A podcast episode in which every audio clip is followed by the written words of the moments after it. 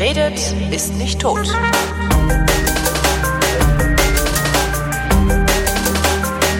Willkommen zu einer neuen Ausgabe der Sendung, bei der der Christoph und der Holger sich zusammensetzen, Weine trinken und darüber und über andere Dinge miteinander reden, den sogenannten Weinflaschen mit Christoph Raffelt und Holger Klein. Guten Abend. Äh, äh, ich bin total, total, ich komme gerade wie die Jungfrau zum Kinder. Ich habe irgendwie völlig vom Schirm verloren gehabt, dass wir heute Abend verabredet sind. Ähm, äh, Immerhin erzähl, hast du die Flaschen kalt, hoffentlich. Natürlich nicht. Mhm. Das mache ich aber extra, kalt? damit ich, damit ich, okay. äh, damit ich das besser, den Geschmack besser rauskriege. Also nicht mal ein bisschen kalt? Nee, Nein. nicht mal ein bisschen kalt. Also ich habe die auch gestern erst gekriegt. Ah, okay. Oh, oh. Jo. Ja, okay. Das ist knapp. Okay. Das ist sehr knapp. Ja, ich hatte die schon ein paar Tage früher bekommen. Ah ja. Nee, die sind vorgestern, glaube ich, irgendwie bei meiner Nachbarin abgegeben worden und äh, äh Ah, okay. Immerhin. Ja. Die sind nämlich eigentlich immer sehr schnell. Ja, also. Die war, war Naturells. Ja. ja. Naja, jetzt ist er warm, das ist aber ganz gut, weil ich habe ja eh immer so Probleme mit dem Geschmack und dem Geruchssinn. Von daher äh, kriege ich dann mehr mit und das ist ja dann auch mal ganz interessant, auch so einen Wein mal auf Zimmertemperatur zu trinken. Gerade ein Rosé. Ja, das ist, ist wahrscheinlich bei, schon bei allen dreien interessant. Also ah, okay. Das, das sind ja diese, diese südfranzösischen Weine, die, die, die kann man auch durchaus, also die, diese, diese Frucht, die kann man auch durchaus ein bisschen, also auch bei den Weißweinen ein bisschen wärmer trinken. Ja. Das ist jetzt nicht, nicht ganz so schlimm, finde ich. Das, das macht eigentlich nichts aus. Oh, okay. Also, also Glück im Unglück sozusagen. Ja. Ich habe überhaupt nichts, ich habe überhaupt kein, kein kulinarisches Erlebnis, äh, von dem ich erzählen kann. Sonst war, war ja immer irgendwas, ne? Ja, letztes Mal warst du ja richtig begeistert. Ja, ja, genau. Ähm, vom So-Sein. Genau. Aber ja. irgendwie. Hm. Ja, muss ja auch nicht, ne? Ja, nee. Ich habe doch, ich habe den besten vegetarischen Burger meines Lebens gegessen. Das ist ja auch schon mal was. Stimmt, das hast also, du vorhin noch irgendwo auf Facebook verpostet. geschrieben. Ja. Mhm. Und das, das ist ja, ich, ich finde überhaupt, also, äh, äh, also vegetarische Burger ist, das ist halt doppelt schwer. Also ein guter Burger ist schon nicht leicht. Ja. Äh, aber dann vegetarisch ist halt nochmal irgendwie, weil diese ganze, diese ganzen komischen Tofu, Soja, Patties, die die da teilweise draufschmeißen, das ist halt alles irgendwie so völlig überwürztes, nach mhm. Plaste schmeckendes Zeug. Und äh, ja. der war richtig super, weil die, das war, ich war auf dem Rammstein-Konzert Völliger Wahnsinn. Ich finde jetzt Rammstein okay. gut. Also ich habe jetzt. Äh, aber du hast dich schon vorher darauf gefreut. Ich auf den Burger oder das Konzert? Nee, das Konzert. Auf das Konzert. Aber ich habe mich darauf gefreut wegen äh, wegen der Show. Okay. Also ich habe immer gesagt, es gibt so Bands, die muss man live sehen, selbst wenn man mit der Musik nichts anzufangen weiß. Mhm. Und Rammstein okay. ist eine Band, bei der ich mit der Musik nichts anzufangen weiß, beziehungsweise wusste. Dachtest aber die du? Show halt geil fand. Und äh, okay. als wir jetzt in der Waldbühne waren und äh, Rammstein geguckt haben, äh, ist bei mir irgendein Knoten geplatzt und jetzt habe ich das kapiert. Und jetzt finde ich halt okay. Rammstein geil. also es ist schon schon sehr äh, sehr interessant, also ein sehr interessanter Effekt. Ich kann das noch nicht mal richtig in Worte fassen leider, aber es ist äh, ich, ja, sehr interessant. Da stand halt so ein Burgerwagen und dachte auch so, boah, wir haben so einen Hunger, scheiße. Ah, hey, Burger, super Idee. Und Kada sagte noch, na gut, äh, esse ich halt Fleisch, muss halt, ne, wenn es nichts anderes gibt, also besser als Bratwurst. Genau, weil sie das ja sonst nicht tut eigentlich, also, wenn sie ja, nicht weiß, wo es herkommt. Genau. So. Also, aber die Alternative wäre halt Bratwurst gewesen, weißt du, so vom Grillwalker ja, für 3,50. Genau. Ja, ja. dann so zum Burgerwagen gegangen, steht so, hä, was ist denn, Patty, hä? Äh, stellt sich raus, ist vegetarisch, ist glaube ich sogar vegan gewesen. Und okay. die haben äh, das Patty gemacht aus irgendwie, er sagte, da ist Sojaprotein drin, da ist ein bisschen Weizen drin, da sind schwarze Bohnen drin. Also es hatte irgendwie so einen, einen nicht Plastik-Eigengeschmack gehabt. Wirklich sehr geil. Okay. Reger Burger heißt der. Ist so ein Foodtruck leider nur. Also man kann nicht hingehen, sondern man muss wissen, wo das steht. Okay. Ja. Ja, das ist, ich glaube, ich glaube, das schmeckt erst dann, wenn, wenn die Leute das wirklich auch mal als eigenständiges Teil sehen und ja, genau. eben nicht nur als Ersatz. Ja. Und das ist ja auch bei den veganen Produkten, hast du irgendwie so häufig das Gefühl, das ist einfach nur irgendwie eine Ersatzbefriedigung. Ne? Und ja, eine genau. Ersatzbefriedigung ist halt immer irgendwie scheiße. Ja. Das passt, das passt halt nicht. Ne? Und wenn ich dann irgendwie lese, was, was in diesen Produkten alles verbraten wird, ja, das im Prinzip ja Pappe, Holz ist, ja, alles Mögliche, ja. das ist echt, ich finde es schon ziemlich ekelig, ja. Ja, absolut. Also, ähm, also geht mir ja genauso. Ja. Das ist irgendwie, ja, oder halt Fritten, ne? Oder Salat, oder es ist halt auch vegan, aber das ist halt, das sind dann halt nicht die Ersatzprodukte, sondern es sind die Originalprodukte. Mhm. Ja. Ja. ja, es ist immer sehr viel. Wie, wie, wie nennt man das? Highly processed food. Eigentlich das, ja, wogegen genau. man kämpft. Ne? Eigentlich das, was man nicht haben genau. will. Das, was man vorher nicht, ja genau. Das, was man vorher, dieses Industrieessen, das man vorher nicht haben wollte oder nie, eigentlich nie haben wollte, äh, äh schiebt man sich da dann rein und äh, verbrämt das irgendwie ethisch. Das ist, ich weiß auch nicht. Naja. Ja, das funktioniert. Also für mich funktioniert das vorne und hinten nicht. Also ja. wenn man sich, äh, ähm, als Vegetarier erklärt, dann kann ich das sehr gut nachvollziehen. Mhm. Finde ich echt, also finde ich natürlich total okay. Mhm. Ähm, aber ähm, dieses Vegane, da, da blicke ich nicht so ganz durch. Also ich, Ja. ich glaube auch, es ist einfach irgendwie so eine so eine so eine Weltanschauung viel mehr als Ja, äh, natürlich ist es ist ne? klar, es ist eine als, Weltanschauung. als, ja, als ja. irgendwas anderes. Und es, also es ist jedenfalls nichts für Leute, die irgendwie gerne essen und äh, auch Spaß dabei haben wollen. Also ich habe hab bisher noch ganz, ganz wenig veganes Essen zu mir genommen. Also bewusst vegan hergestelltes Essen, wo Mhm. ich hätte sagen können, das macht auch Spaß. Kann ich mich auch nicht wirklich dran erinnern. Also es gibt hier in Berlin irgendwo ein veganes Restaurant, das äh, auf sehr, sehr hohem Niveau kochen soll und auch entsprechend teuer ist. Ich weiß nur leider den Namen nicht mehr. Ähm, Da wollte ich auch immer mal hin, aber das ist halt auch was, was du nicht jeden Tag machen kannst. ne? Andererseits ein aber- ordentliches Fleisch kannst du auch nicht jeden Tag essen. Also ein vernünftiges, ein vernünftiges Fleisch kriegst du halt auch nicht unter 30, 40 Euro das Kilo. ne? Nee, aber das ist ja auch richtig, finde ich. Ne? Ja, absolut. Also wir, wir sollen ja auch nicht jeden Tag Fleisch essen. Ja. Ähm, und wenn wir es dann tun, dann eben ein vernünftiges. Also Ja. so. Und ähm, ja, es gibt hier in Ottensen gibt's auch ein äh, wohl ein sehr gutes veganes Restaurant. Das habe ich auch noch nicht ausprobiert, muss ich unbedingt mal tun. Aber ja, es ist, äh, ist teuer. Also ich, überhaupt vegane Restaurants sind sind ausgesprochen teuer. Ja. Und ähm, das hält mich dann auch so ein bisschen davon ab, da auszuprobieren. Äh, Ich war letztens mal irgendwie durch Zufall mit meinem Bruder und meinem Vater in einem und habe das dann irgendwie auch genutzt, um eine äh, eigentlich eine bitterböse Kolumne in der Taz zu schreiben. Ich schreibe Ah, ja. ja einmal im, im, Monat hier in der Taz Nord Aha. eine, eine Kol- Kolumne, die heißt Mundwerk. Da geht's eben um ähm, ja um, um, um Speisen und Getränke, die irgendwie handwerklich Weißt du noch, in welcher Ausgabe das war? werden. Ich glaube im im Mai. Ja, im Mai war das.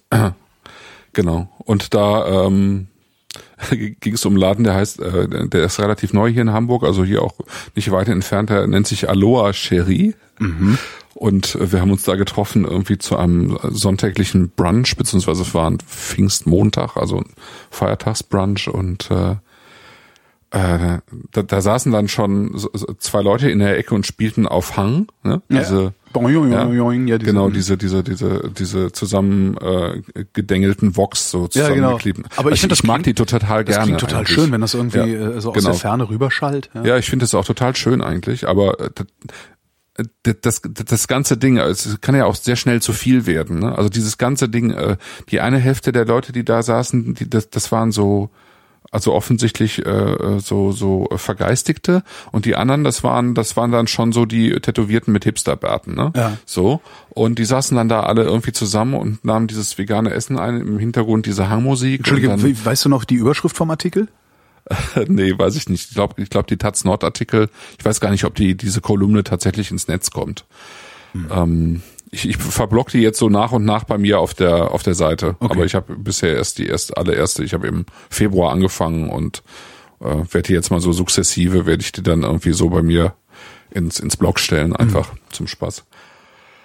Ja, und dann klappt du mal das Bescheid sagen? Ich habe ich hab ja ein Taz-Abo. Im Zweifelsfall mache ich einfach einen Screenshot und poste das irgendwo. Ah, ja, oder so. Ja, wie auch immer. Es war irgendwie von allem zu viel. Also ich hatte, da saßen dann neben mir dann irgendwann, äh, wir saßen dann am Tisch und wir haben in der gesamten Zeit kein Getränk bekommen.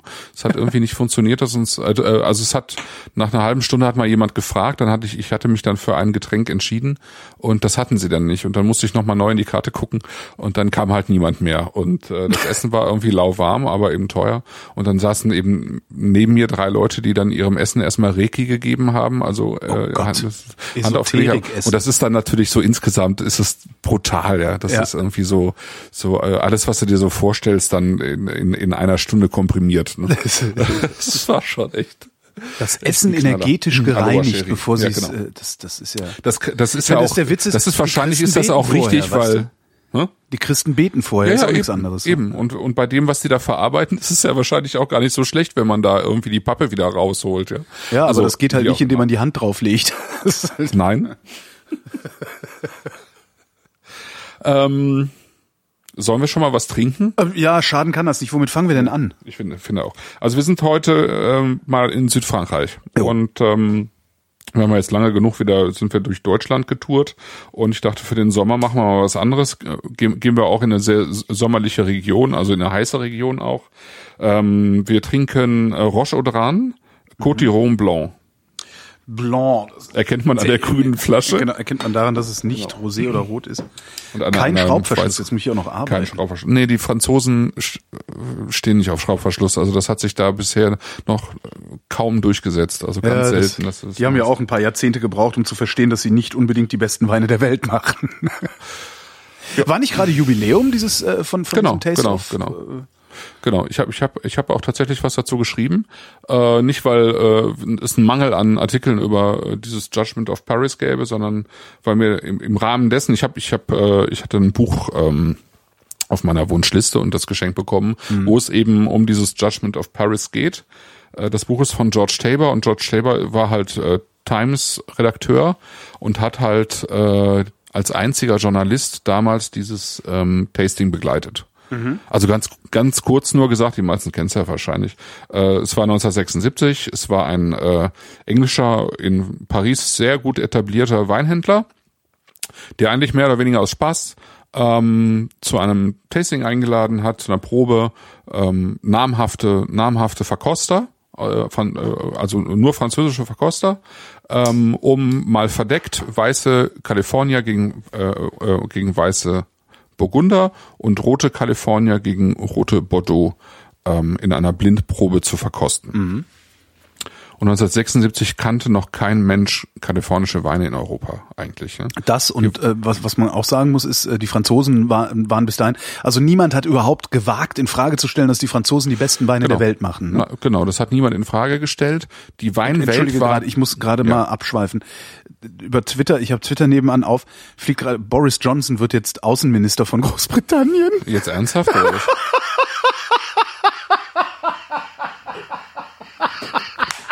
ist, das ist, äh, das ist, das, hm, okay.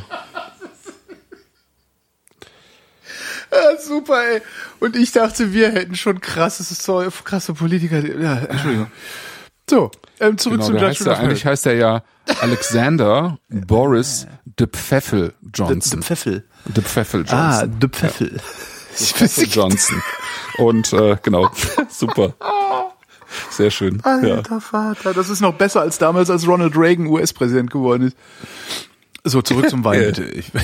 Also, ich, genau, wir waren noch beim Judgment of Paris. Und ähm, genau, die, die, diese Weinwelt kann man sich heute eigentlich nicht mehr vorstellen, die war halt total klein. Also wenn du damals ein Weinbuch hattest, wo es um die Weine der Welt ging, dann äh, und sagen wir mal, du hattest 100 Seiten, dann hattest du 80 bis 85 Seiten Frankreich. Ja. Und dann hattest du ein bisschen ähm, äh, Deutschland, also mit mit den den äh, Riesling auslesen, Beeren auslesen und so. Das das hat man natürlich wahrgenommen. Dann gab es ein, ein kleines bisschen Spanien, also eben eigentlich nur Rioja, ja, ja. und vielleicht ein bisschen Navarra. Und dann hast du, äh, also Italien kam damals auch eigentlich so gut wie überhaupt nicht vor. Mhm. Das wurde überhaupt nicht wahrgenommen. Ja. Das Obwohl die, ja, die werden wahrscheinlich auch jede Menge Wein produziert haben damals in Italien, ja, oder? Ja, jede Menge, jede Menge. Aber die haben tatsächlich wenig, äh, wenig auf einem wirklich hohen Qualitätsniveau produziert. Mhm. Das kam tatsächlich auch erst so Mitte, Ende der 70er Jahre so langsam. Ja, und äh, Austra Australien hatte halt schon diesen Grange ähm, bei, von Penfolds. Mhm. Den hat man dann vielleicht so als mehr oder weniger einzigen Wein der, der neuen Welt, in Anführungsstrichen, wahrgenommen. Und das war's. Und ähm, in, in, in diese Atmosphäre, äh, also der Selbstsicherheit in Frankreich, kam dann dieses Tasting, was eben eigentlich überhaupt nicht hoch aufgehängt war. Es ging eigentlich eher darum, irgendwie äh, es gibt ja diesen diesen Film Bottle Shock, ne? Ja. wo ähm, wo das Ganze natürlich ein bisschen spektakulärer erzählt wird, aber ähm, äh, also wo, wo man eben dann davon ausgeht, dass es eigentlich so richtig knallen sollte. Das war, das war eigentlich gar nicht so. Es sollte eigentlich nur irgendwie ein, ein netter Nachmittag äh, Ach so, sein. so ein launig, ah, okay. Ja, ich, und, dachte, und, der und, Film wäre authentischer. Ah, okay. Nee, nee, nee, das ist schon ein bisschen zugespitzt. Okay. Ähm, nee, das sollte launig, äh, launischer, äh, äh, wie, wie sagt man's? Ja, launiger äh, Nachmittag. Launiger Nachmittag sein und er hatte schon, er wollte schon ein paar äh, ähm, Journalisten auch dabei haben, aber eher um seinen seinen Shop da zu promoten, ja, um seine ähm, Akademie de Vin, also er hat auch so ein bisschen ähm, Fortbildung und so weiter gemacht, mhm. da zu promoten, aber weniger, weil er jetzt davon ausgegangen wäre, dass, äh, dass da was Spektakuläres passieren würde. Und das Spektakuläre war dann eben, dass alle so ho, ho, ho, äh, da ihre Weine eingeschenkt haben. Alle waren sich gewiss, was jetzt, äh, wurde halt erst äh, weiß eingeschenkt, ne? alle waren sich gewiss, was jetzt Frankreich ist und was, was Kalifornien. Äh, die Punktzahlen lagen relativ nah beieinander und ähm, dann wurde halt aufgedeckt und es hatte ein kalifornischer Wein gewonnen, ja. Ein Chardonnay von Chateau Montelena. Mhm. Und ähm, das konnten die Franzosen natürlich überhaupt nicht verstehen. Die haben das überhaupt nicht fassen können. Die wollten dann eigentlich schon so, so ein bisschen, äh, manche wollten die Probe schon abbrechen und äh, wollten irgendwie ihre Verkostungszettel wieder haben, aber ähm, äh, die haben die Probe dann eben knallhart durchgezogen. Ja. Äh, Stephen Spurrier heißt der Engländer, der diese Probe eben organisiert hat. Und dann haben die äh, bei danach eben die Rotweine ähm, eingeschenkt und ähm, dann wurde das extremer. Also äh, einige, also viel mehr Weine wurden gnadenlos ab, abgewertet, also ja. ganz schlecht bewertet, weil sie äh, eben ganz sicher waren, das sind die Kalifornier. Also ne, so, so nach dem Motto, das kommt uns nicht nochmal in die Tüte bei den ja. Roten. Und dann hat eben noch mal ein roter Kalifornier gewonnen. Ja. Ähm, Stack Sleep. Ähm, und äh, das war halt eine Katastrophe für die Franzosen. Also da war, da war wirklich die Crème de la Crème französischer Verkoster, auch äh, Chateaubesitzer und so. Ne? Und die Weine, die dort angestellt waren, also auch die französischen Weine, die waren erster Klasse. Ja? Also das war irgendwie Lafitte und Latour und äh, Haute-Briand und so weiter. Ne? Und bei den weißen Burgundern halt genauso. Und da kamen, ähm, das, das haben die halt nicht verstanden. Die wollten dann tatsächlich eben ihre Verkostungszettel zurück. Odette Kahn, das war die Herausgeberin der Revue de Vin de France. Das ist irgendwie ein Traditionsblatt in Frankreich, also das ist das Weinjournal in Frankreich bis heute. Ne? Die hat mit dem Steven Spurrier äh, im Leben kein Wort mehr gewechselt. Echt? Ja. Wow. Ja, ja. Das war ähm, der äh, Aubert de Villaine, das äh, war der oder ist der Mitbesitzer des berühmtesten Weinguts der Welt wahrscheinlich, Rom, äh, ähm, Romani Conti. Mhm. Äh, der ist von seiner Co-Besitzerin äh, klein gemacht worden, sagte er. Ähm, weil sie meinte, dass das äh, könnte ja nicht angehen, dass, dass er irgendwie bei so einer Verkostung dabei wäre und sich so blamieren würde. Ja, das ja. ginge, das ginge irgendwie gar nicht. Also, das, also die haben das heißt, schon, haben das, erwartet, das war für die ein Kulturschock. Die, dass, die, dass sie schmecken, welcher der französische ist und dass sie den dann höher bewerten. Ne? Eigentlich, ja. eigentlich haben die Franzosen von sich selbst erwartet, dass sie bescheißen, oder? Nee, die haben von sich selber erwartet, dass es überhaupt gar keine Frage wäre, wer die besseren äh, Weine produziert. Mhm. Und dann kamen, kamen da kalifornische Weine an, die eben auf dem gleichen Niveau waren. Ja. Ähm, und äh, das ist eben äh, tatsächlich ein Kulturschock, weil die die hat äh, die Franzosen natürlich davon ausgehen und man ja auch im Allgemeinen davon ausgeht, dass man bessere Weine macht, wenn man einfach äh, viel viel Tradition und Ahnung hat, ja, ja. und das über Jahrhunderte macht und und alte Reben hat und so weiter und so fort. Und dann kommen da ein paar Kalifornier an, die irgendwie, ähm, also ich sag mal dieser Stack Sleep ähm, Wein, ne? Mhm. Äh, das war der erste Jahrgang des Weinmachers. Also der hat 1970 hat er sein Weingut gegründet. Er hat 1970 die Reben gepflanzt. Der hat dann 1973 den ersten Jahrgang abgefüllt und den hat er äh, zu dieser Verkostung eingeschickt. Also der erste Jahrgang überhaupt, den er auf seinem Weingut gemacht hat. Von, also blutjungen Reben. Ne? Mhm. Und äh, weswegen ich jetzt den Artikel geschrieben habe, ist eigentlich, weil, äh, weil dieser äh, dieses Tasting dann zehn Jahre, 20 Jahre, 30 Jahre später nochmal wiederholt worden ist. Also mhm. später dann nur noch mit den roten Weinen, weil die weißen dann irgendwann um waren. Aber eben mit den originalen Weinen, ja, also 70er, 71er, 72er, 73er Jahrgänge. Ne? Und in, in der 30 äh, Jahre Probe hat äh, dieser Stack Sleep eben immer noch den zweiten Platz gemacht. Und äh, in dieser 30 Jahre Probe waren die kalifornischen Weine auf Platz eins bis fünf. Und das ist schon, äh, also eben auch blind verkostet äh, mit mhm. mit renommierten Verkostern aus Europa und äh, eben USA. Und das das ist das ist schon interessant. Was was sagt uns das über französische Weine? Äh, ich glaube, das sagt uns über französische Weine zum damaligen Zeitpunkt, dass die nicht auf der Höhe ihres Könnens waren. Ähm, die haben halt also es gab eben damals nicht viele Alternativen. Mhm. Aber sie, und sie waren sich eben viel zu selbstsicher. Insofern war diese Probe auch für Frankreich eigentlich äh, ein großer Gewinn, weil sie eben gemerkt haben, dass sie auch was tun müssen. Das war ihnen mhm. vorher, glaube ich, nicht, nicht so wirklich klar. Es gab, gab dann natürlich äh, noch andere Proben, wo, wo so, so Verkostungen dann ähnlich verliefen, aber die ist halt zur Legende geworden. Ne? Ja. Und äh, gerade im, im Baudelaire war das halt so, dass die auch teilweise äh, so einen jahrzehntelangen Niedergang hatten. Also die haben, äh, die sind eben im 19. Jahrhundert sind die richtig groß geworden. Die waren über Jahrhunderte hinweg berühmt. Dann kam irgendwie die Reblauskatastrophe ja Ende des 19. Jahrhunderts. Da haben die dann äh, investieren müssen. Dann kamen eben auch die Kriege in Frankreich.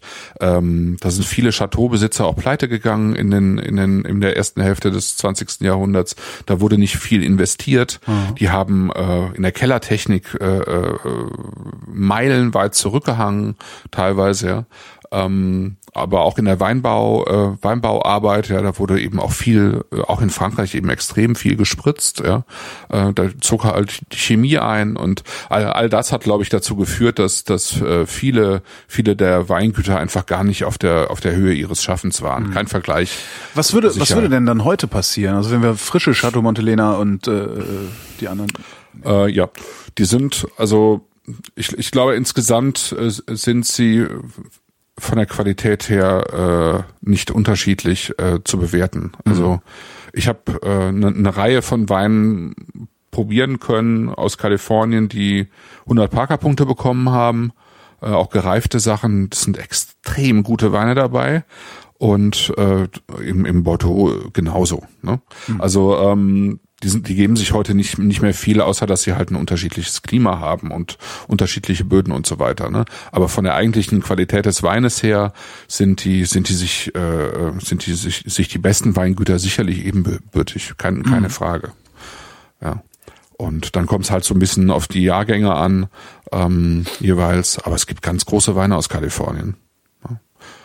Und äh, was eben diese Probe gezeigt hat damals, und das hat ja eben auch kein Mensch erwartet, eben, dass sie eben ein äh, sehr gutes Reifepotenzial haben, ja? dass mhm. sie eben auch 30, 40 Jahre alt werden können, ja. Äh, selbst eben von Reben. Und das finde ich, das finde ich eben so erstaunlich. Das war mir damals, also bevor ich das Buch gelesen habe, gar nicht so klar, dass diese, ähm, also Weinbau gibt's in den USA ja auch schon lange, aber dass diese, diese ähm, Weine, die da gewonnen haben und auch 30 Jahre später eben noch äh, auf der Höhe der Zeit waren, oder auf einer qualitativen äh, Höhe, dass die eben von ein paar Jahre alten Reben stammen. Ne? Mhm. Äh, während, äh, während, während wir ja eben immer denken, je älter die Reben sozusagen, desto besser eigentlich. Ja, ja. Darum steht's ja dann noch drauf, ne? Alte ja, Reben. im Allgemeinen ist es auch wahrscheinlich so, aber es ist, aber es ist alles viel komplizierter. Wie heißt denn dieses Buch? Äh, das heißt, glaube ich, einfach, also es ist eben von George Tabor und das heißt Judgment of Paris, glaube ich. Das oder das ja, guck mal unter George Tabor, T-A-B-E-R. T-A Taber. Gibt's als Taschenbuch. Taber. Kostet nicht viel Geld. Ist sehr schön. Paris. Ah, ja. ja. Es ist sehr interessant, weil äh, Tabor halt die, diese Weingüter, äh, die kalifornischen Weingüter vor allen Dingen eben vorstellt. Und ähm, das sind halt echt schöne Geschichten, ne? Weil die Leute ähm, äh, also einige der, der Weinmacher, die kamen halt aus Europa, aber vor allen Dingen aus Osteuropa, die sind halt irgendwie emigriert, ja. Die haben irgendwie vorher alle möglichen anderen Jobs gemacht und sind dann irgendwie da gelandet. Also das sind einfach sehr interessante persönliche Geschichten. Mhm. Und es ist, es ist halt eine, ähm, das war halt irgendwie eine wirkliche Aufbruchstimmung damals. Ne? Es gab ja eben die Prohibition in den USA. Das heißt, es gab lange Zeit wenig Weinbau. Es wurde äh, nichts mehr investiert bis in die 50er, 60er Jahre hinein. Und dann kam so mit Robert Mondavi, den kennt man ja so als ja. Namen, ne? kam eben der neue Aufschwung eigentlich. Und das hat aber lange Zeit eben außerhalb der USA, aber auch in den USA selber kaum jemand mitbekommen, weil in New York oder so, also da oder Chicago, da wurde halt auch europäischer Wein getrunken. Ja? Mhm. Das heißt, die haben die ganze Zeit irgendwie so so Tankware Ware produziert, ja, bis auf ganz, ganz, ganz wenige Ausnahmen. Und ähm, eines der renommiertesten Weingüter zum Beispiel, ähm, ähm, das hat, äh, also äh, Niebaum, das hat ein Finne namens Niebaum im 19. Jahrhundert gegründet, das hat äh, eine, eines der besten Terroirs dort, ähm, das ist dann irgendwie verramscht worden und das hat dann in den 70er Jahren hat das dann Francis Ford Coppola gekauft ah, zum Beispiel. Ja. Und äh, solche Sachen, ne? Das kam dann eben, also in, in diesen 70er Jahren äh, kam dann eben dieser, dieser Boom, ja, wo echt viele Leute dann investiert haben. Und nach diesem Tasting äh, sind halt die Bodenpreise dann äh, eben förmlich explodiert. Ja. Mhm. Also wo dann im, im, Prinzip alle mitbekommen haben, die machen da Wein auf einem, auf quasi auf einem Weltniveau, äh, was vorher wirklich kaum jemand mitbekommen hat. Da ging es dann richtig los. Ne? Also es geht ums Napa Valley, das war alles im Napa Valley und das ist äh, die die besten Lagen im Napa Valley gehören halt auch heute mit zu den teuersten Weinlagen weltweit. Ja. Ah, ja. Also ja. ja, genau. Das war unser unser langes langes Abschweifen zum Beginn genau. der Sendung, wie immer. Genau, mit in, inklusive genau. inklusive Außenpolitik. Das ist doch schon mal was. Genau. Dann wollen wir mal. Dann wollen wir mal. Genau. Wir sind also in äh, an den Côte d'Iron. Mhm. Côte d'Iron ist ja ein riesen, sehr großes Weinbaugebiet, also am südlichen Teil der Rhone, also bis runter zur in die Provence rein. Ähm, der bekannteste Ort eigentlich an den an der südlichen Rhone ist Châteauneuf-du-Pape. Mhm. Äh, das ist sozusagen der Krü dort, also die, ähm, da sind die, die, die besten Lagen der gesamten südlichen Rhone und ähm, ist aber im Prinzip auch nur ein Ort dieser sogenannten Côte du Rhône, mhm. ja, also die, die Hänge der Rhone. Und ähm, dazu gibt's eben noch ein paar andere bekanntere Orte. Ähm, Vaccarat zum Beispiel ist so ein bekannter Ort. Oder einer, der eben auch in den letzten Jahren von sich reden gemacht hatte, ist Vison. Da haben wir nachher den Rotwein. Mhm. Und ähm, wenn die Weinlagen in diesen bekannteren Orten liegen, dann dürfen, da dürfen die Winzer eben die Namen mit auf die Etiketten schreiben. Ah, okay, des Ortes. Ja, dann, genau. Ansonsten es gibt, also ist es immer ein Côte d'Iron. Genau, äh, mhm. es gibt noch eine Zwischenstufe. Also es gibt okay. äh, Côte d'Iron, das ist der einfache Basiswein. dann gibt es Côte d'Iron Village. Mhm. Das ist sozusagen schon also wenn es auf so einer Dreierpyramide eben nehmen wolltest, dann ist es sozusagen der mittlere Wein, dann ist der Ortswein und äh, so wie bei uns dann, ne? Also mhm. ähm, so wie wir bei uns einen Gutswein haben und dann einen Ortswein und dann haben wir eben sozusagen einen Lagenwein und das wäre in diesem Fall dann eben die Bezeichnung des Ortes, also mhm. Visan oder Vaccarat oder oder eben Châteauneuf-du-Pape. Ne? Ähm, ja und ähm, insgesamt gibt's in der Ecke so äh, also deutlich über 20 äh, verschiedene Rebsorten, die angebaut werden. Ähm, in einem Chateauneuf äh, du Pape dürfen auch 22 Rebsorten sogar enthalten sein. Äh, rote, rote wie weiße auch. Also in, in Rotweinen dürfen teilweise eben auch äh, kleinere Anteile von äh, weißen Rebsorten mit Aber enthalten sein. Weiß ich, weiß ich denn dann überhaupt noch, was ich kaufe, wenn ich mir so ein Chateauneuf du Pape kaufe? Ähm, also ich kaufe mir ja einen Riesling, weil ich einen Riesling will. Ich kaufe mir ja einen Sauvignon Blanc, weil ich einen Sauvignon Blanc will.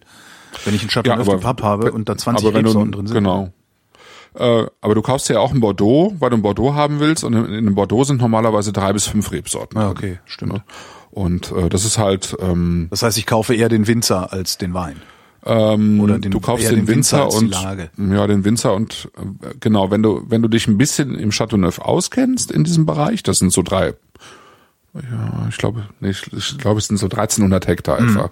Ähm, Gibt es ja natürlich viele Winzer, so wie wie jetzt äh, ähm, eben auch äh, Vincent Rochette, also der eben die Domain Roche und Ran hat, der hat 0,3 Hektar im Châteauneuf auch. Mhm. Ähm, davon gibt es sehr viele, die, die so einen halben Hektar oder so, ein Drittel Hektar haben und quasi ein paar Flaschen produzieren. Und es gibt halt im Châteauneuf äh, durchaus unterschiedliche Böden. Die besten sind so ein bisschen, äh, also die, die als die besten gelten, sind relativ sandige Böden.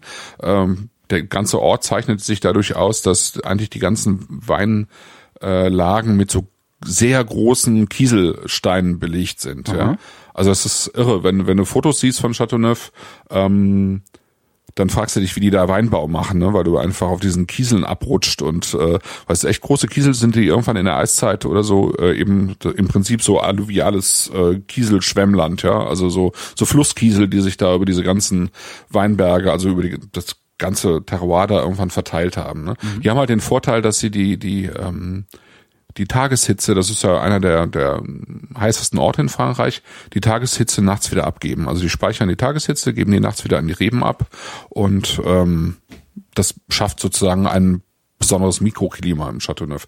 Jetzt haben die eben verschiedene Böden, da bauen die verschiedene äh, Rebsorten an und ähm, wenn du dann deinen Winzer kennst, dann wirst du irgendwann auch wissen, was, was er für Rebsorten verwendet. Ich glaube, die wenigsten äh, werden wirklich ähm, 22 Rebsorten verwenden. Es ist eher so, dass viele Weine eher Grenache-lastig sind. Das ist so eine der Hauptrebsorten.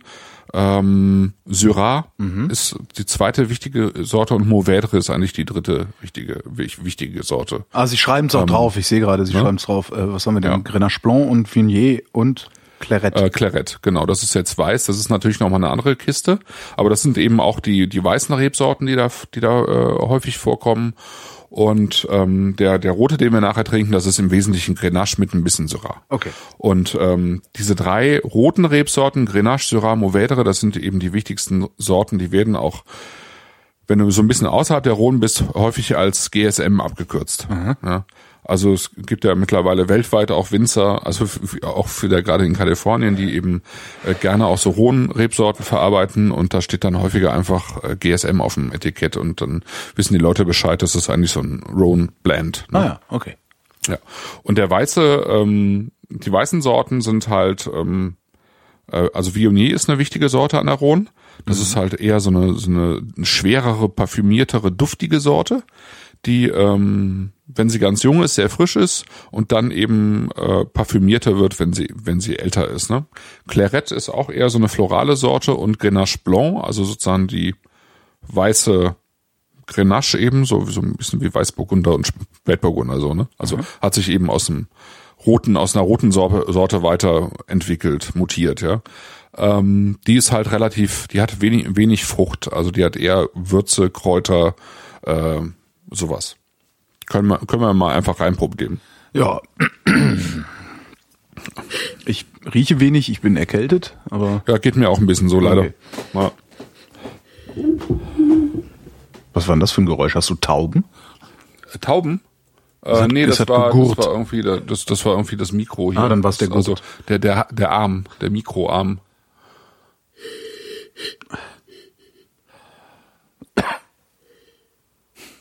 Jetzt nicht viel Alkohol, ne? Ähm, Oder das was hat er? ist so ein bisschen, das, äh, ich weiß glaube nicht, wie viel hat er denn? 13. 13, 13, ja. 13 Prozent. Ja. Also, ähm, jein. Also, ja, für, für jemanden, der, der äh, im Wesentlichen Riesling trinkt und, und gerne auch mal bei 11 Prozent landet oder 12, ist es natürlich schon mehr. Man riecht ihn auch so ein bisschen. Ja. Ähm, das Also ist der brennt etwas, zieht etwas in der Nase, hatte ich gerade das Problem. ja. Das ist allerdings auch wirklich so ein bisschen typisch für die für die Ecke einfach. Also das, ähm, ähm, das also gerade, dass man auch den das das so ein bisschen so ein heiße so ein bisschen eine heiße Note in der Nase hat, ähm, das, das passt ganz gut eigentlich zu diesen zu diesen Rebsorten. Ja, hat auch eine irre sehr- Hitze sehr im Mund. typisch.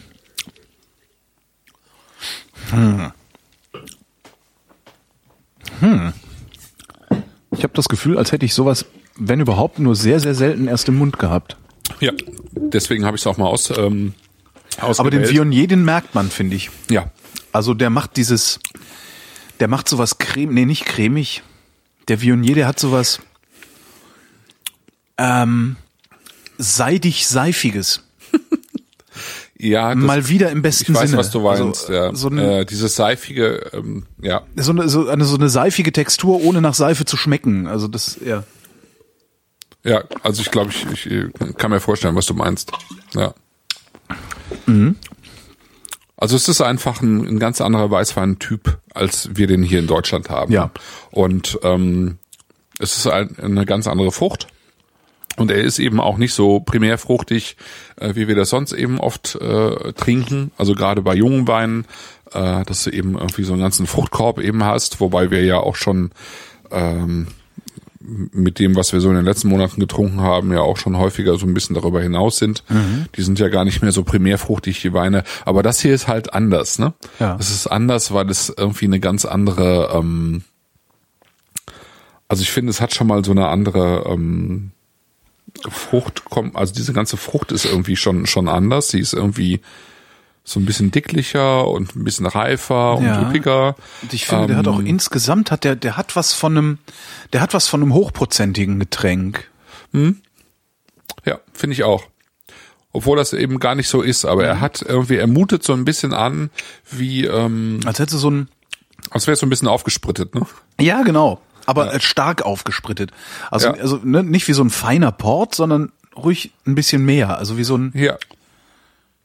Finde ich auch. Wie ein schärferer Likör eigentlich. Ja, ist so ein bisschen, also wenn man so will, äh, das, das geht alles so ein bisschen in so eine Neuilly Prat Richtung. Ja, Also, das ist es, ne? genau, genau. Ja. Ja. Und das ist halt auch, ein- Neuilly Prat ist halt auch der Süden, ja, der Ja. Süden Frankreichs. Also Ah, klar, ich meine, das ist halt, das ist dann süß, das ist dann, da sind die Kräuter natürlich zugesetzt und so weiter, ne? Na das gut, die ist halt auch ein Produkt. Ja, nee, die sind, die haben immer Süße. Ah, okay. Ich habe, ich habe, also knalltrocken sind die nie. Du, also wo das ist ja wie bei, sagst, ich habe gerade äh, einen tollen Wermut und einen tollen Amaro gekauft, deren Namen ich vergessen habe, stehen im Kühlschrank. Ja. aber Wermut ist ja auch nie knalltrocken. ähm, Ja, also die, ne, das ist, da ist immer eine Süße mit dabei Mhm. und selbst wenn wenn sie der Alkohol liefert, ne, aber das ist, da ist immer, aber das das geht genau, finde ich auch genau in die Richtung. Also es ist so ähm, Südfrankreich. Ähm, in, in, dem, in dem Ganzen, was der Wein ist, also diese ganzen Kräuter, die, ähm, die, diese, diese Saftigkeit und so, ähm, das kannst du eigentlich nur sozusagen nach, nach da verorten, also von da sozusagen runter bis ins Languedoc-Roussillon, äh, wo eben diese ganzen Rebsorten auch vorkommen und äh, wo du dann eben auch die, die Küche dazu hast. Ne? Und die wäre? Ähm, alles, was irgendwie ähm, äh, so so in Richtung äh, ähm, sozusagen Ratatouille-Teile geht, ja, also so Paprika, alles was äh, ähm, auch äh, Kartoffeln aus dem Ofen, also gebackenes Gemüse, gemischtes Gemüse äh, mit Kräutern, mit diesen typischen Provence-Kräutern auch, mit viel äh, Zitrone und Olivenöl und Knoblauch, all diese Sachen, die, äh, weißt du, so äh, Fenchelsamen, äh, Ja. Anissamen, all diese diese Sachen, die du da unten eben auch frisch auf dem auf dem Markt bekommst. Ja? Ähm, dann eben äh, äh, Fisch, ja, ähm, Dorade, äh, Pulpo, äh, das funktioniert alles super damit. Ja. Alles, was du auf, also an Fisch auf den Grill schmeißt, zum Beispiel, ja, oder eben ähm, ähm, Meeresfrüchte auf den Grill schmeißt und und dann eben, das ist keine feine, also ich sag mal jetzt keine keine allzu feine Küche, sondern es ist eine extrem frische äh, Küche von von eben frisch geernteten Gemüsen und immer eben mit so ein bisschen Olivenöl, Zitronen, Knoblauch und diesen typischen ähm, Gewürzen eben aus der Ecke oder Kräutern aus der Ecke. Ne? Da passt das super zu. Und die, ähm, die nehmen dann auch äh, den, diesen leicht alkoholischen Zug weg, den der, den der Wein jetzt hat. Ne? Es ist ein richtiger Essenswein auch. Ne? Okay. Ja. Ähm, ja. Stimmt. Fände ich jetzt, ja. Hätte ich nicht gerade gegessen, hätte ich jetzt Bock auf Essen. Und zwar genau, genau das. Irgendwas Mhm. gegrillt, also alles auf den Markt gegangen, alles gekauft, alles auf den Grill geworfen. Ja. Schön. Und es ist ähm, saftig. Ne? Mhm. Also ich finde, es ist super, super schön saftig. Obwohl der noch, der könnte noch eine Kante haben. Also der könnte noch so eine Knackigkeit vertragen, finde ich. Also er ist mir ein bisschen zu glatt im Mund. Okay. Das mag aber auch an der Temperatur liegen. Also Das kann sein, weil das 25 merke ich jetzt nicht. Ja, das ist dann, dann, dann ist es natürlich schon ein bisschen schwierig. Ne? Das ist für so einen Wein dann doch wieder ein bisschen zu warm. Ja. Ähm, eben weil er mehr Alkohol hat, ne? der, der, den du dann deutlicher spürst und ähm, dann geht natürlich auch so ein bisschen die Frische verloren. Ne? Ja, ähm, ich habe den, Aber wirklich schön. Also es ist wirklich, hm? ne? genau. Das ist so, Also hm? den kann man, den kann man halt super auf den Tisch stellen, wenn man Gäste hat auch. Ja, ich denke Also der auch, ist halt ganz und anders und auf eine, nicht so auf eine fordernd. Tafel einfach. Ne? Ja, und der ist vor allen Dingen nicht so fordernd. Also wir haben ja häufig schon Weine gehabt, die auch anders waren. ja. Ähm, aber wo ich dann gesagt habe, so, das würde ich aber jetzt nicht hinstellen, wenn man einfach da sitzt und ein bisschen was Ja. isst und ein bisschen was Ja. trinkt, weil Ja. das würde die Leute viel zu sehr anstrengen. Aber ich glaube, der ist gar nicht anstrengend. Den würden sie nur Nee, auffällig finde ich auch. Aber sie würden ihn wahrscheinlich in großen Schlücken trinken, weil er eben so saftig ist. Ja. Und eben auch so eine schöne, so eine schöne Steinobstfrucht da drin hat, finde ich. So eine, so eine, keine Ahnung, weiße Zwetschge oder Der ähm, Chat sagt Birne. Birne. Und da bin ich doch einigermaßen beim Chat dabei. Hm? Birne finde ich echt gut passend. Überreife Honigmelone, das finde ich jetzt nicht. Ja, das, da- das finde ich ginge dann schon, das geht ja in, in so eine Uhu-Kleber-Richtung dann, ne? Ja. Und äh, das hat er nicht. Das haben die Weine von da auch gerne mal, wenn sie so ein bisschen überreif gelesen wurden. Aber der hier wurde gar nicht überreif gelesen. Der wurde, ähm, der wurde auf eine, bei einer guten Reife gelesen, aber überhaupt, der hat überhaupt, finde ich, überhaupt nicht diese, diese überreifen Klebernoten. Ja. Frage vom Chat. So ein bisschen, warum, Entschuldigung. Frage vom Chat, warum ist der so hell, fast durchsichtig? Das hat immer so ein bisschen was äh, damit zu tun, wie viel Farbe äh, diese diese Rebsorten liefern mhm. und wie wie lange die dieser Wein dann auf auf den äh, auf der Maische stand, also auf den Traubenhäuten, weil die da ja dann auch die Farbe noch mal rausziehen. Ne? Mhm. Ähm, ich denke, dass er eben nicht nicht allzu lange auf der auf der Maische gelegen hat.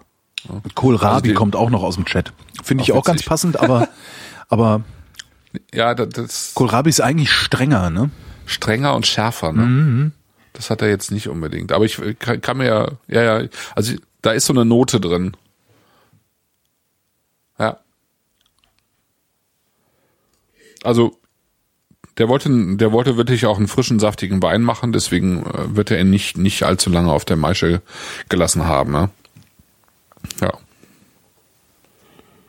Ich kenne das Weingut irgendwie seit äh, äh, seitdem ich äh, sozusagen mit Werner Torell angebändelt habe, also dem Händler, ja. wollte ich sowieso immer schon mal vorstellen, weil ich ihn eben, weil ich schon lange Weine da beziehe und ähm, weil er auch einer der ersten war, die irgendwie mir damals, als ich angefangen habe mit dem Bloggen, auch angeboten hat, irgendwie sozusagen Weine zum ähm, zum Gastropreis zu erwerben und eben nicht zum Endverbraucherpreis, was ich damals einfach äh, nett fand. Ja.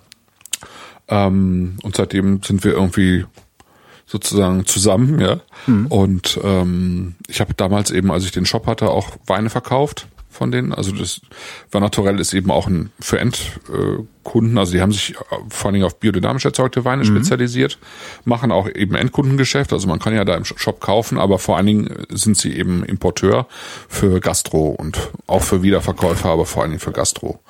Und äh, das habe ich eben damals gemacht. Ich habe da Weine bezogen, auch um die weiter zu verkaufen. Und ähm, Roche Odran gehörte halt äh, von vorn von vornherein mit dazu, weil ich Weine immer sehr schön fand. Sehr typisch für für die Ecke da, für mhm. Cotillon und eben nicht zu teuer und eben immer sehr gut gemacht. Und Was heißt das? Nicht zu teuer für diese Flasche? Also der kostet jetzt, glaube ich, 10,90 oder 10,50. Das ist super.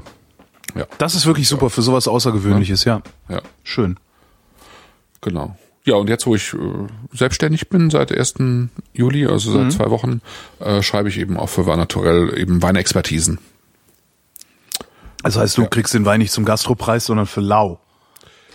Ähm, klar, ich krieg jetzt äh, kartonweise Weine geliefert, über die ich dann eben so Expertisen schreibe, wie man die da eben im Blog findet. Ich ja. weiß, äh, nicht im Blog, im Shop findet. Ich weiß gar nicht, ob schon eine, welche von mir dabei sind. Ähm, kann sein. Ich habe noch jetzt, jetzt noch gar nicht, ich habe schon welche eingeschickt sozusagen. Ich mhm. weiß gar nicht, ob sie schon online sind. Aber ja, das ist jetzt so, so ein Teil meines Jobs. Ja, cooler ja. Job. Also ja. naturell. Wie schreibt man das? Wie naturell, ne? Wie naturell. Genau. Wie naturell. Genau, genau wie naturell. Ist jetzt heutzutage so, sogar fast so ein bisschen irritierend, weil als wir angefangen haben vor zehn Jahren, war Werner Torell eigentlich kein hier so, also ging es natürlich um na natürlich erzeugte Weine, aber heutzutage ist Wein Naturell ja eher Wein, der sozusagen so wenig wie möglich Intervention hat. Ja? ja. Also diese ne, praktisch keinen Schwefel und so weiter und so fort. Also das, was der Alex Zürch verkauft bei ja. Vin Vivant zum Beispiel. Ne? Das machen die, die, die hier jetzt nicht. Ne? Das ist eher eben ähm, sozusagen äh, die, die meisten dieser... Ach so, wie naturell verkauft keinen Vin naturell. Äh, sie verkaufen auch Vin Naturel, aber ähm, eigentlich eher so als Beifang. Ja, okay. Also wenn mhm. sich jetzt Winzer dort entschließen, eher einen wirklich einen wirklichen Vin Naturel zu machen und der ist vernünftig gemacht, dann verkaufen die den natürlich auch. Aber sie sind eben keine Händler für das, was wir heutzutage unter Natur, äh, Vin Naturel verstehen, ja, oder Verstehe. Äh, Raw Wine oder wie auch immer. Ne?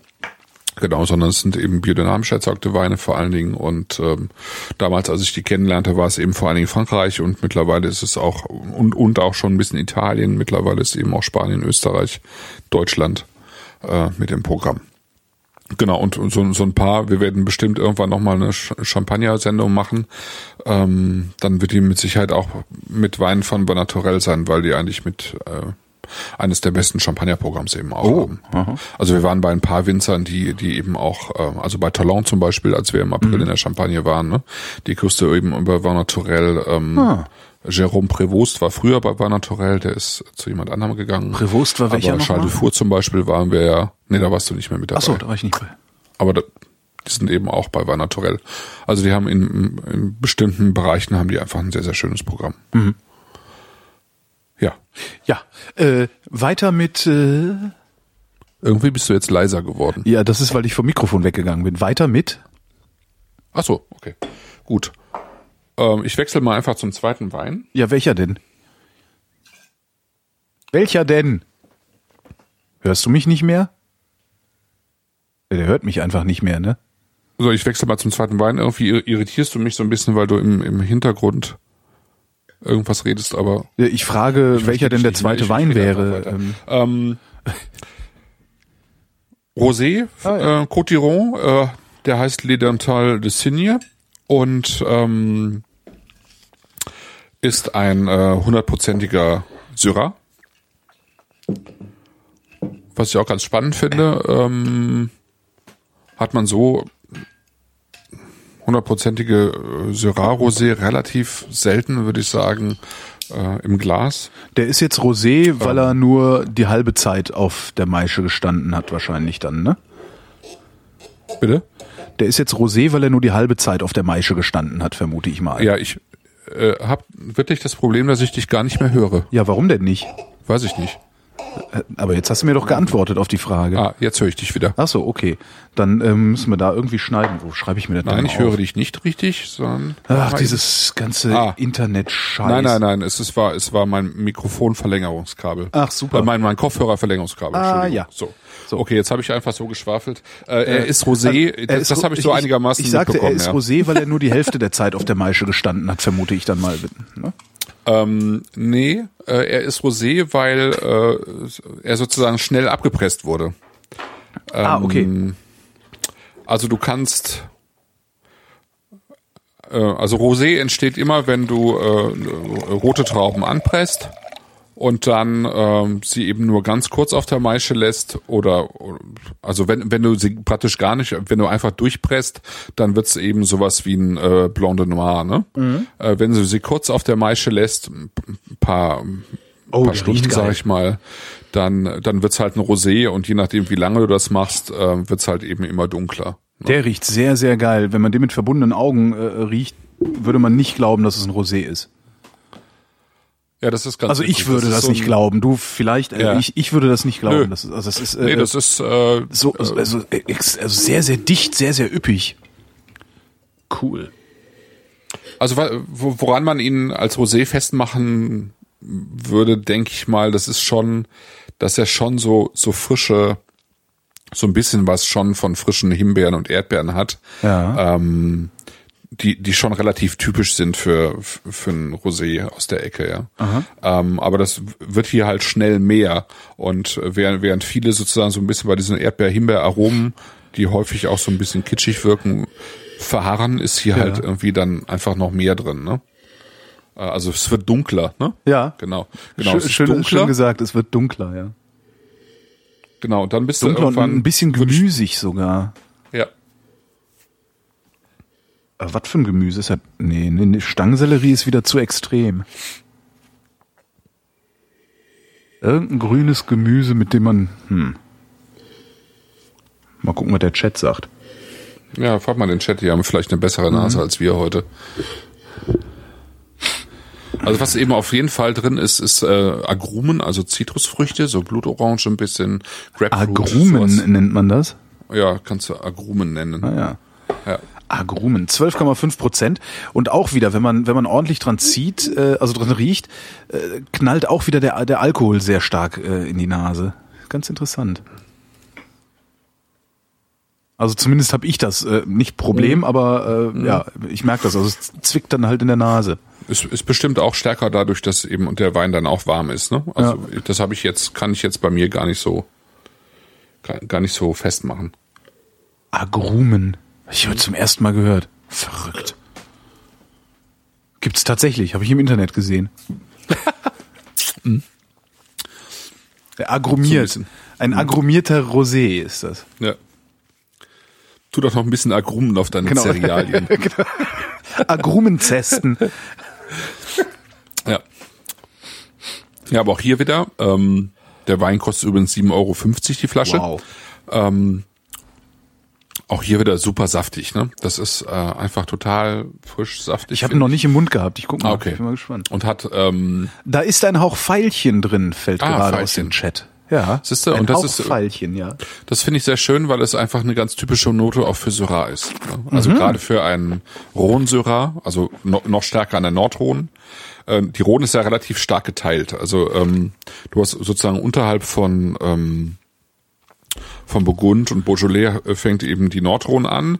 Das ist Granitboden, da hast du äh, ähm, an roten äh, Reben, Rebsorten eben nur Syrah und an weißen Rebsorten in kleinen Ecken eben Viognier und dann eben Marsan Roussan. Und dann ist eine ganze Zeit lang äh, an der Rhone nix und dann fängt eben dieses große Côte d'Iron Gebiet an und da hast du dann äh, tonigere, lehmigere, sandigere Böden und da hast du dann so diese ganze Spielwiese an südfranzösischen Sorten, die eben runtergehen bis an die französisch-spanische Grenze. Ne? Also diese ganzen eben die ich schon aufgezählt habe, aber da kommen halt noch mehr zu. Also Carignan äh, zum Beispiel ist eine typische Rebsorte für, für Südfrankreich ja?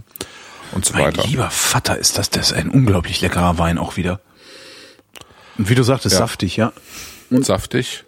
Und ähm, genau, das, das Schöne finde ich so in den. Und der äh, hat genau die Kante, die mir bei dem Weißen eben gefehlt hat. Okay. Es ist vielleicht, was ist es? Die Würze? Ist es So eine, eine Frucht? Eckigkeit, oder? so eine, äh, Okay. so eine, eine Pfeffrigkeit irgendwie.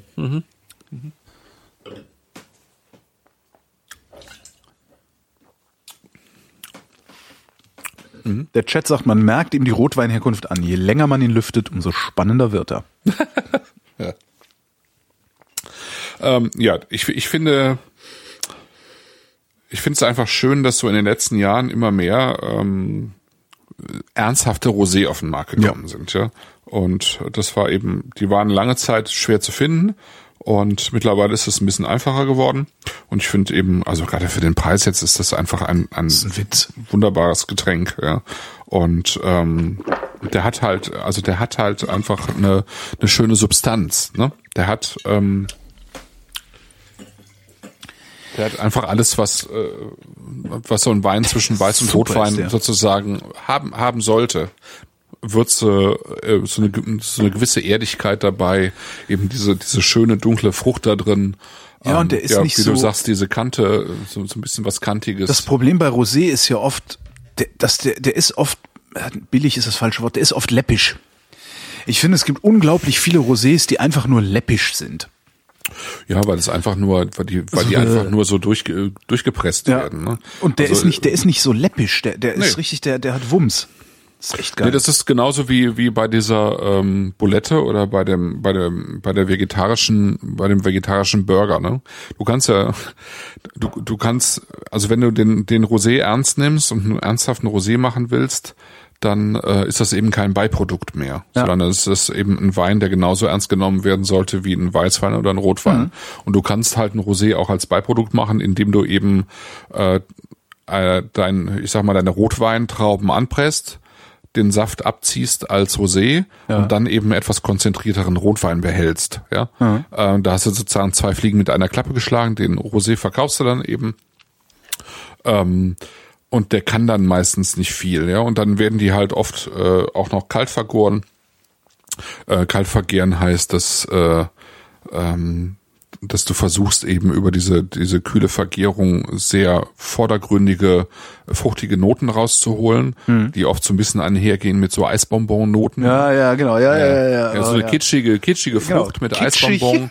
Kitschig, ja, wo dann, wo dann meistens noch, wo du dann meistens noch fünf, sechs Gramm oder sogar mehr Restzucker oder Süße drin hast, ja, äh, so dass du dann einfach ein total kitschiges, süßliches Produkt hast. Ja. Und die meisten Rosé, die, äh, die so in den, im letzten Jahrzehnt verkauft wurden, waren wahrscheinlich mehr oder weniger solche Weine. Mhm. Ja, und das hat, äh, das, das muss halt nicht sein. Der ist toll. Da.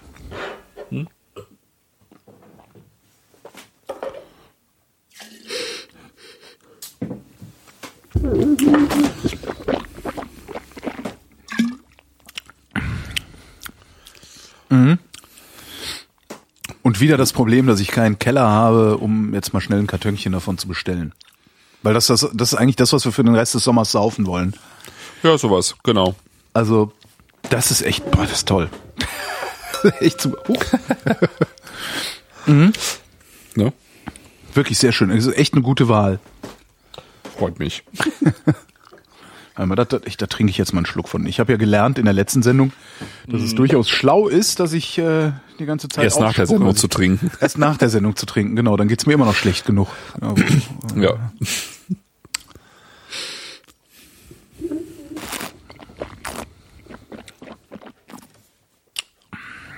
Mhm. Super. Der ja. hat auch, und der hat immer noch, der hat sowas Bonbon-eskes, der hat so eine Bonbon-eske Süße. Ja. So auf den letzten Drücker, finde ich so, weißt du, so, so an, der, an der Seite der Zunge hat er so eine, so eine ganz komische Bonbon-eske Süße, die aber total angenehm ist. Hm. Geil.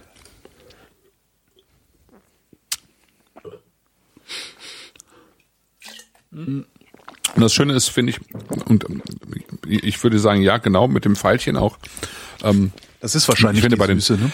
Hm. Nee, glaube ich nicht, glaube ich nicht unbedingt. Ja. Aber dass, ähm, dass du bei dieser, äh, bei diesem Wein die Rebsorte eigentlich ganz gut sogar rausschmecken kannst.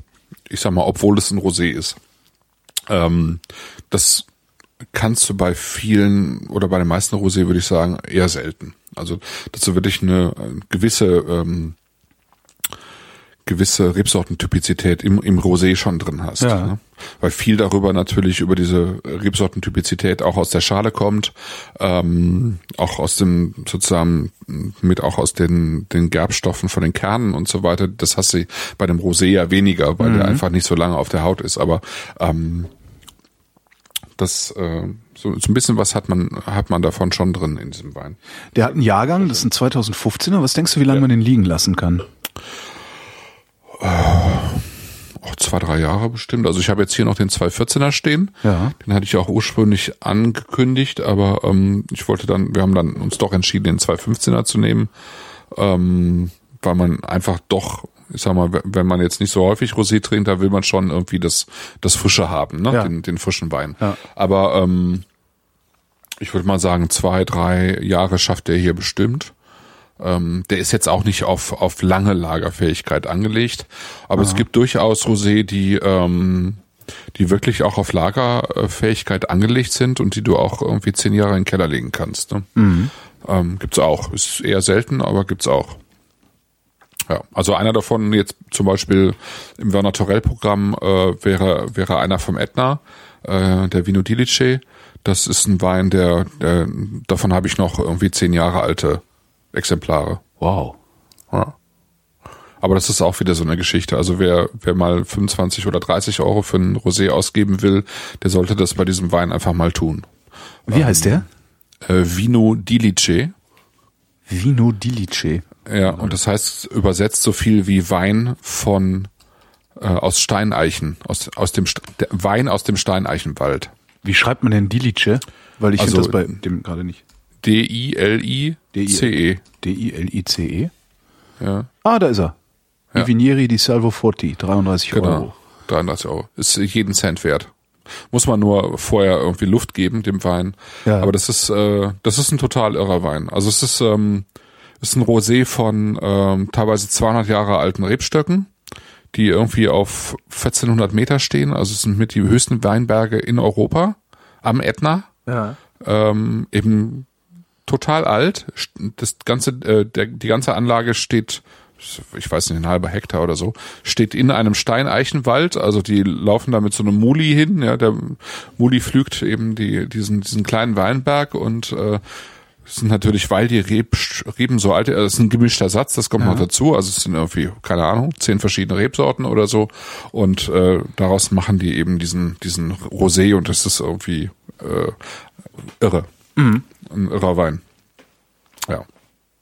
Ja, also es gibt mittlerweile wirklich eine ganze Menge an super spannenden Rosé. 30 Euro für ein Rosé. Traue ich mich das? ja, das ist, äh, das ist dann die Frage, aber es ist wirklich ein toller Wein. Oder wir trinken ihn mal hier. Oder so. Das, ne? Können wir auch machen. Ja, ja. Ja, Super. der dritte, Also der ich- dritte ja, Wein. Echt, Achso, ja, sag mal. echt toll. Ich trinke nochmal, ich trinke nochmal einen Schluck. Nee, erzähl ruhig. Der dritte, achso, den muss ich ja dann aufmachen, ne? weil ich muss jetzt erstmal das Glas austrinken. Achso, ja, mach mal. Der dritte Wein im Bunde ist dann eben ein roter. Ich dachte mal weiß Rosé rot. Das passt, passt mal ganz gut aus der Ecke. Ich hätte, siehst du, ich hätte intuitiv, hätte ich mit Rosé angefangen. Warum eigentlich? Weiß gar nicht. Ist das so das Billigste zum Anfang? Nee, macht man ja eigentlich nicht. Man nimmt ja das teuerste am Anfang, weil am Ende ist sowieso egal, wie es schmeckt, wenn alle Hacke sind, ne?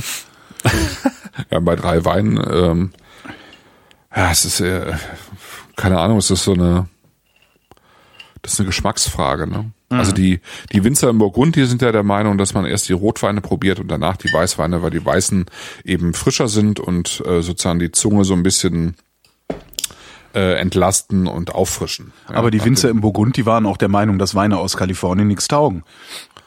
Na gut, das waren, das waren ja alle Franzosen. Ja, gut, ja, kennst du einen, kennst du alle, ne? So, dann gucken wir mal. Die Korken sind irgendwie länger, ne? Kann das sein? Kann es sein, die Korken drei, drei, drei, drei, vier, fünf Millimeter länger sind als gewohnt? Ist mir jetzt nicht, nicht wirklich aufgefallen, aber Ja, ich habe ich hab auch ein anderes Kellnermesser als sonst. Vielleicht liegt's daran. Aber ja. Naja, dann schauen wir mal. Schluck Wasser.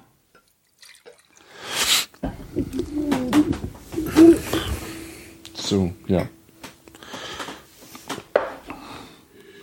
So, also. Rotwein. Genau. Grenache Rotwein. und Syrah.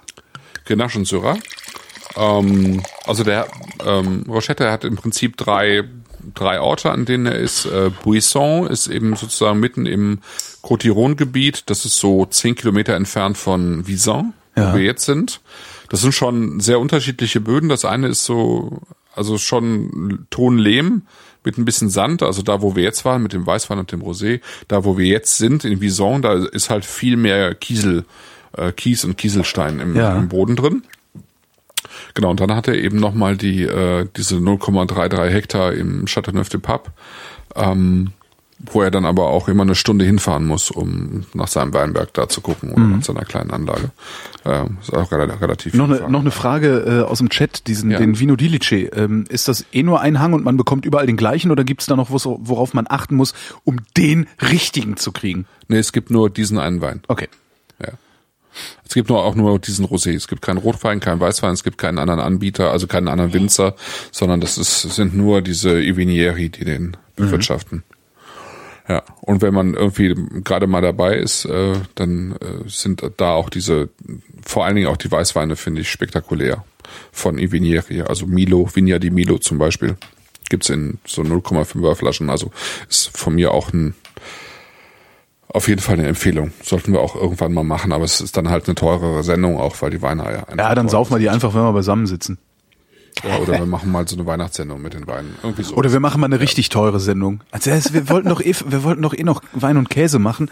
Wir können ja auch mal irgendwie richtig teure Scheiße verkosten, dann müssen die anderen halt zahlen. Weißt du, wenn jeder einen 50er gibt, können wir halt auch mal eine Flasche für 300 kaufen. Ja, genau. Das habe ich jetzt, äh, das habe ich jetzt zum Beispiel, mache ich jetzt gerade mit meiner, ich habe einmal im Monat hier so eine kleine Weinrunde aus Ja.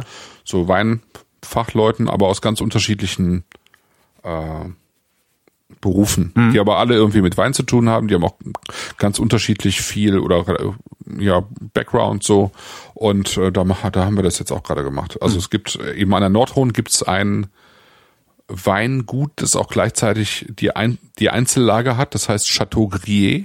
äh, Grillet. Je ne grillais, gab's ja auch ein Lied von Helge, Helge Schneider. Ja. Ja. Also das ist irgendwie ein, ein Weingut mit einer Lage. Die Lage ist eine eigene Appellation, ne? Die heißt Chateau Grier. Das ist irgendwie ein besonderer Boden innerhalb des Weinbaugebiets Condrieu. Condrieu ist auch schon sehr klein und dort wird eben ausschließlich Viognier angebaut. Geil. Und diese Chateau Grier. Das klingt ja schon geil. ja, genau. Also wir mach- werden irgendwie jetzt äh, Anfang nächsten Monats eben einen, äh, einen Condrieu-Abend machen und dann haben wir ein so eine Flasche Chateau Grier von 1990, glaube ich, habe ich die besorgt. Also die, die halten eben auch so lange. Ja. Und die kostet dann halt aber eben auch 180, 180 Euro die Flasche, ja. Ja, oh. Und sowas machst du halt nicht selber, ne? Nee, da musst also du, da willst ich du jetzt nicht. Es gibt Mindestens, natürlich Leute, mindestens die machen sechs das, Leute aber- willst du da haben, ja. Ja, genau. Und wir sind jetzt zehn Leute und dann Ja, kaufen wir zusammen so eine Flasche, um es einfach mal probiert zu haben, weil ich glaube, von keiner von uns hat je eine Flasche Chateau Grier probiert. Und das ist so ein, so ein Legendenwein, ja. Das ist so einer der ganz besonderen Weine in Frankreich. bin ich mal sehr gespannt drauf. Ja. Vison, ähm, Grenache Syrah, im Wesentlichen Grenache. Ich weiß gar nicht genau, wie der Anteil vom Syrah ist, vielleicht zehn Prozent oder so. Ähm, von, von eben sehr, sehr steinigen, kiesigen Böden.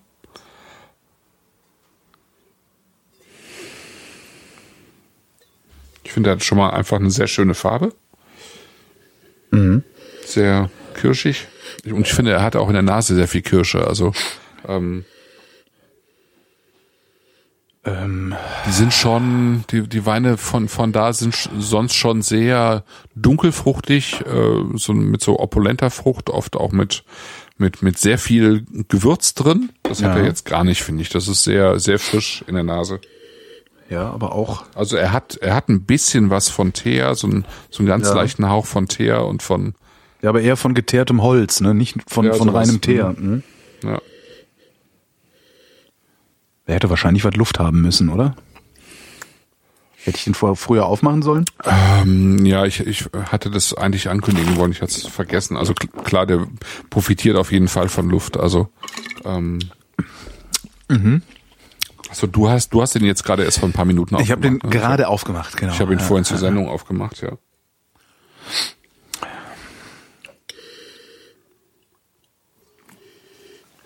Rotweine, ich weiß nicht. Ist immer schwer mit mir.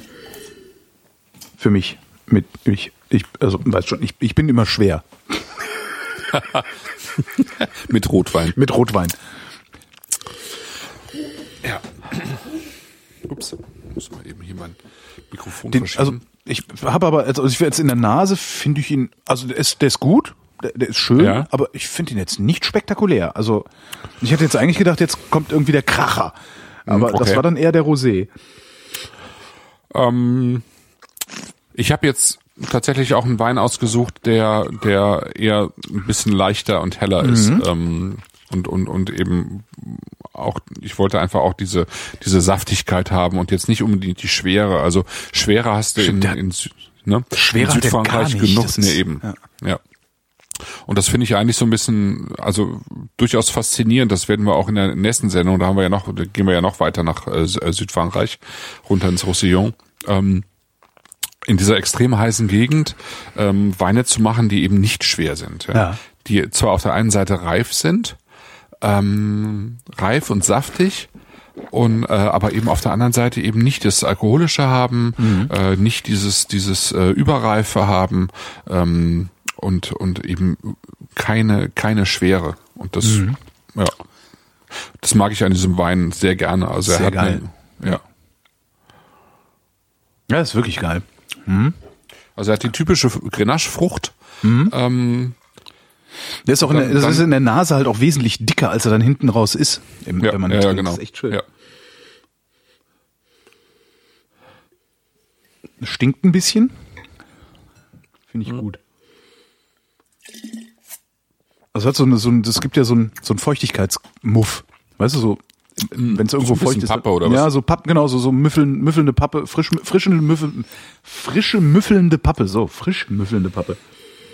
Mhm. Das verschwindet auch relativ schnell wieder. Mhm. Im Mund ist der wirklich toll. Ich hätte ihn jetzt gerne schon mal so zwei Stunden offen. Schade. Mhm, ja, musst du morgen noch machen. Also, um den, dem, dem Tannin rauszu, auszumerzen. Mit ja. Stampf und Stehl.